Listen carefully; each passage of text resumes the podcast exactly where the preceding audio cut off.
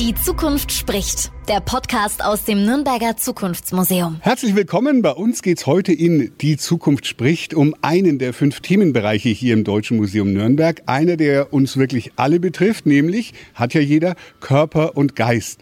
Mitentwickelt wurde die Ausstellung unter anderem von Dagny Müller. Hallo erstmal, Frau Müller.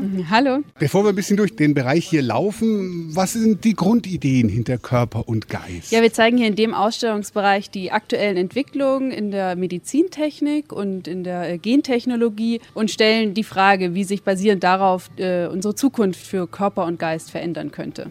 Wo sind wir jetzt hier im Deutschen Museum genau, wenn wir jetzt dann losgehen? Äh, wir sind auf, äh, im ersten Stockwerk. Da gehen wir jetzt mal durch. Also, ich schaue jetzt einfach, was da so. Was sind das hier gleich für eine Wand? Beschreiben Sie mal bitte, das ist eine Wand irgendwie. Ach, da sind ja wir jetzt dann auch. Was ist das? Das ist gleich im Eingangsbereich zu dem Ausstellungsbereich. Und zwar sieht man hier einen großen Spiegel also, und drei Monitore, alles ungefähr in Körpergröße. Ja, es ist eine Kunstinstallation in Zusammenarbeit mit dem ZKM in Karlsruhe haben wir das bekommen. Ja, wir spielen hier so ein bisschen mit dem Gedanken, wie unsere Daten aufgegriffen werden, was man aus unseren Daten im Internet machen kann und was das Internet potenziell über uns weiß. Was ich gerade sehe, es wird meine Größe geschätzt, die ist nicht richtig, aber mein Geschlecht, das hat die Maschine erkannt, mein Alter ist auch falsch, meine Haarfarbe ist grau, na ja. Genau, und je länger man hier stehen bleibt, desto mehr erfährt dieser Bildschirm quasi über einen oder desto mehr Daten greift er ab und zeigt er dann auch an. Wenn wir weitergehen, hier sehe ich was, was gar nicht aussieht wie Zukunft. Ich würde jetzt sagen, das sind Fahrrad-Home-Trainer. Ist das zu einfach gedacht? Grundsätzlich sind es Home-Trainer, die man äh, auch zu Hause haben könnte. Aber wir befinden uns hier auf der Fiction-Seite der äh, Ausstellung. Das sieht man an der äh, schwarzen Ausstellungsgestaltung. Und das hier sind äh, Fahrräder oder ein, ein Dating-Portal, das an Fahrräder gekoppelt ist. Und je mehr man auf diesen Fahrrädern leistet, je sportlicher man ist, desto bessere, in Anführungsstriche, äh, Partner werden einem vorgeschlagen. Dann gehen wir mal weiter, verlassen die Fahrräder und sehen hier, hm, wer Hunger hat, ich sehe hier einen, ich sage jetzt böse und gemein, einen Schrank mit Pflanzen. Das ist es wahrscheinlich nicht. Was ist das? Na, Im Grunde ist es schon ein, ein Schrank mit Pflanzen. Das ist unsere sogenannte Selektionsstation. Das heißt, wir sehen hier 15 Pflanzen, die auf den ersten Blick alle gleich aussehen. Und die Besucherinnen und Besucher können sich jetzt überlegen, welche von diesen Pflanzen gefällt mir am, am wenigsten gut, welches ist die hässlichste.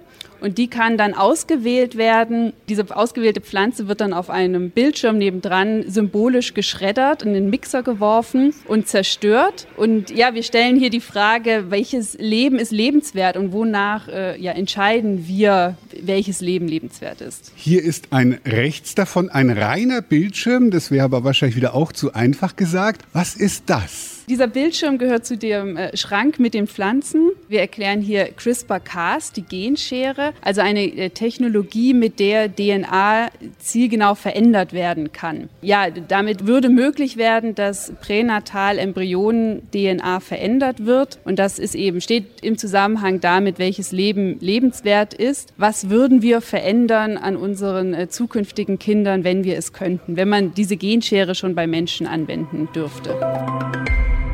Wenn wir jetzt wieder ein bisschen weitergehen, dann wird da gesprochen. Das höre ich hier gerade. Da ist ein große, eine große Wand, die mit einem Bild, mit einem Film bestrahlt wird. Was ist das? Ja, das ist eine unserer Fiction-Projektionen. Wir haben immer in unseren Ausstellungsbereichen äh, verschiedene Wände, an denen wir bekannte Filme und Blockbuster zeigen, also Ausschnitte daraus, Szenen, die im Zusammenhang mit unseren Inhalten stehen und auch nochmal so ein bisschen zum Nachdenken anregen und die Besucherinnen und Besucher auch abholen, dass sie etwas sehen, was sie kennen aus, aus ihrer Lebenswelt und ja, womit sie sich vielleicht auch schon mal beschäftigt haben. Wenn wir von der Filmwand weggehen, dann sehen wir hier, okay, das kann ich mir denken, was da steht, aber wie wird es umgesetzt? Da steht, wie sieht dein Wunschkind aus? Genau. Und das ist ein Monitor. Und was mache ich da jetzt? Hier äh, haben wir eine Station, an der wir uns unser Wunschkind designen könnten. Also angenommen, man würde jetzt die Genschere, die CRISPR-Cas-Technologie nutzen, um eben zukünftige Kinder äh, ja, nach Wunsch zu designen, dann kann man sich hier ähm, überlegen, welche Haarfarbe soll mein Kind haben, welche Augenfarbe soll es haben, welche Krankheiten äh, soll es nicht haben, welche Talente äh, wünsche ich meinem Kind. Und genau, dann klickt man sich da so durch und am Ende bekommt man sein Wunschkind und kriegt dann eine Auswertung, wie, wie es dem Kind geht, ob es glücklich ist und ähm, ja. Das mit dem Wunschkind ist alles in schwarz gehalten. Gegenüber sehe ich weiß. Die Farben haben eine Bedeutung. Was? Die Stationen, die bei uns in Weiß gehalten sind, das sind die Science-Stationen, also die Stationen, die inhaltlich auf wissenschaftlichen Fakten basieren, was einfach schon existiert, wie beispielsweise die CRISPR-Cas-Station.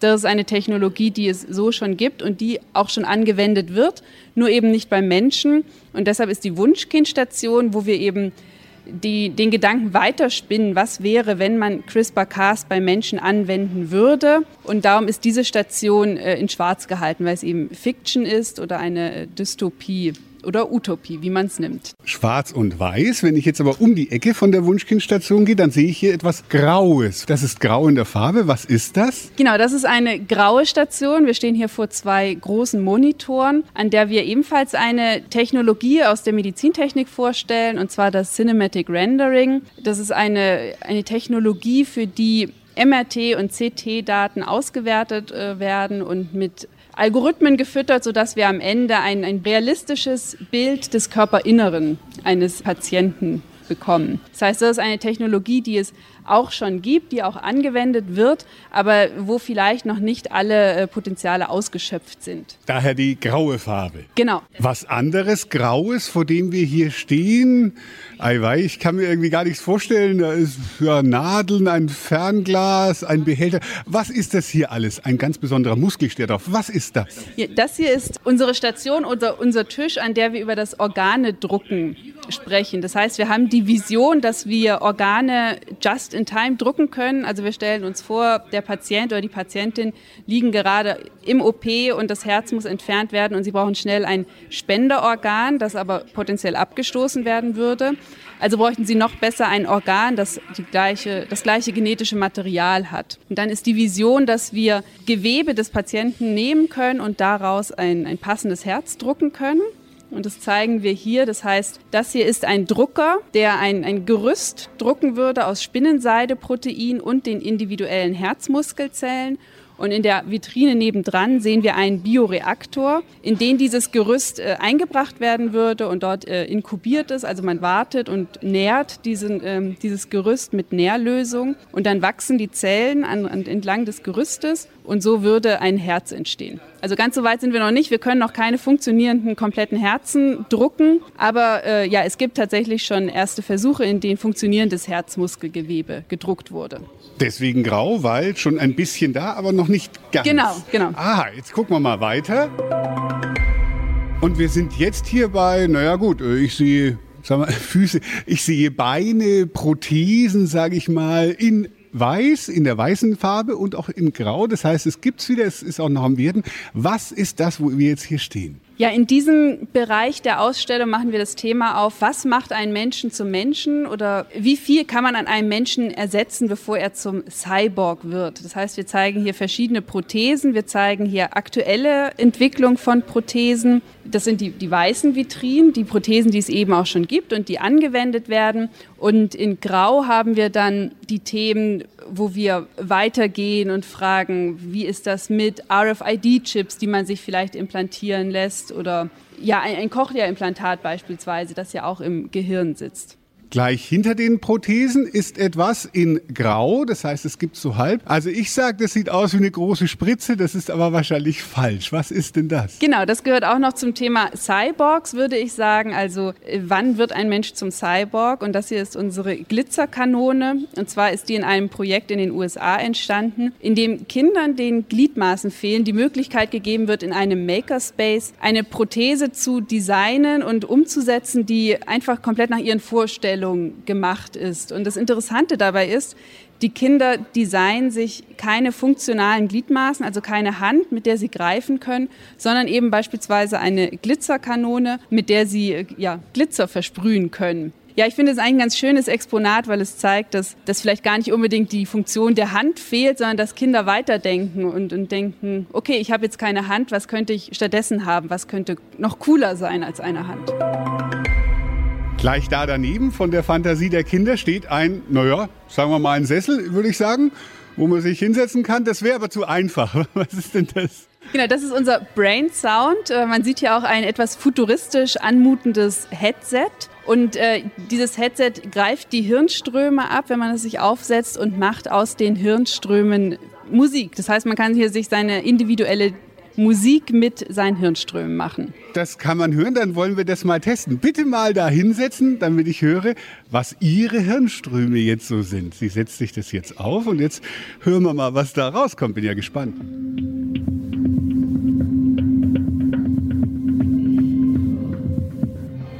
Das ist die musikalische Analyse Ihrer Hirnströme im Moment. Also die verändern sich immer, je nachdem, wie entspannt man ist. Oder was ich festgestellt habe, kurz nachdem ich aus dem Urlaub kam, hat es sich auch ganz anders angehört.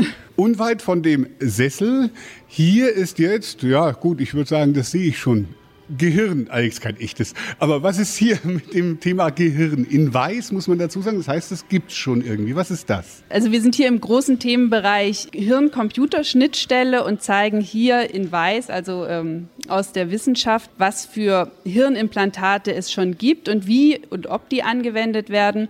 Und wir sehen hier zum Beispiel einen Hirnschrittmacher. Kann man sich analog zu einem Herzschrittmacher vorstellen. Das heißt, es sitzt ein, ein kleines Gerät in der Brust und die Elektroden befinden sich im Gehirn und es wird eingesetzt bei Parkinson-Patientinnen und Patienten. Der Schrittmacher registriert die Hirnströme und kann dann entsprechend dagegen wirken mit Stromschlägen und so den Tremor beim Parkinson reduzieren. Da unten, was kann ich dann da noch machen? Da hängt irgendwas raus und da blinkt was. Was gibt es da noch? Das äh, Blinken hier, das zeigt, diese Exponate gehören zu unserem übergreifenden Spiel. Das heißt, das ist eine Technologie, die Besucherinnen und Besucher mit einem Armband einsammeln können. Das Armband gibt es unten, wenn man in, ins Museum reinkommt. Ja, ich glaube, pro Ausstellungsbereich gibt es fünf Technologien, die man einsammeln kann und am Ende des Besuches kann man sie dann an einer äh, Station auswerten und entscheiden, welche Technologien möchte man mit in die Zukunft nehmen und wie würde die Zukunft dann aussehen. Das haben wir jetzt hier bei Körper und Geist gesehen. Die anderen Ausstellungsbereiche hören wir in anderen Folgen. Ich danke erstmal Dagny Müller dafür, dass Sie uns das ein bisschen erklärt haben. Sehr gerne, danke. Die Zukunft spricht. Der Podcast aus dem Nürnberger Zukunftsmuseum.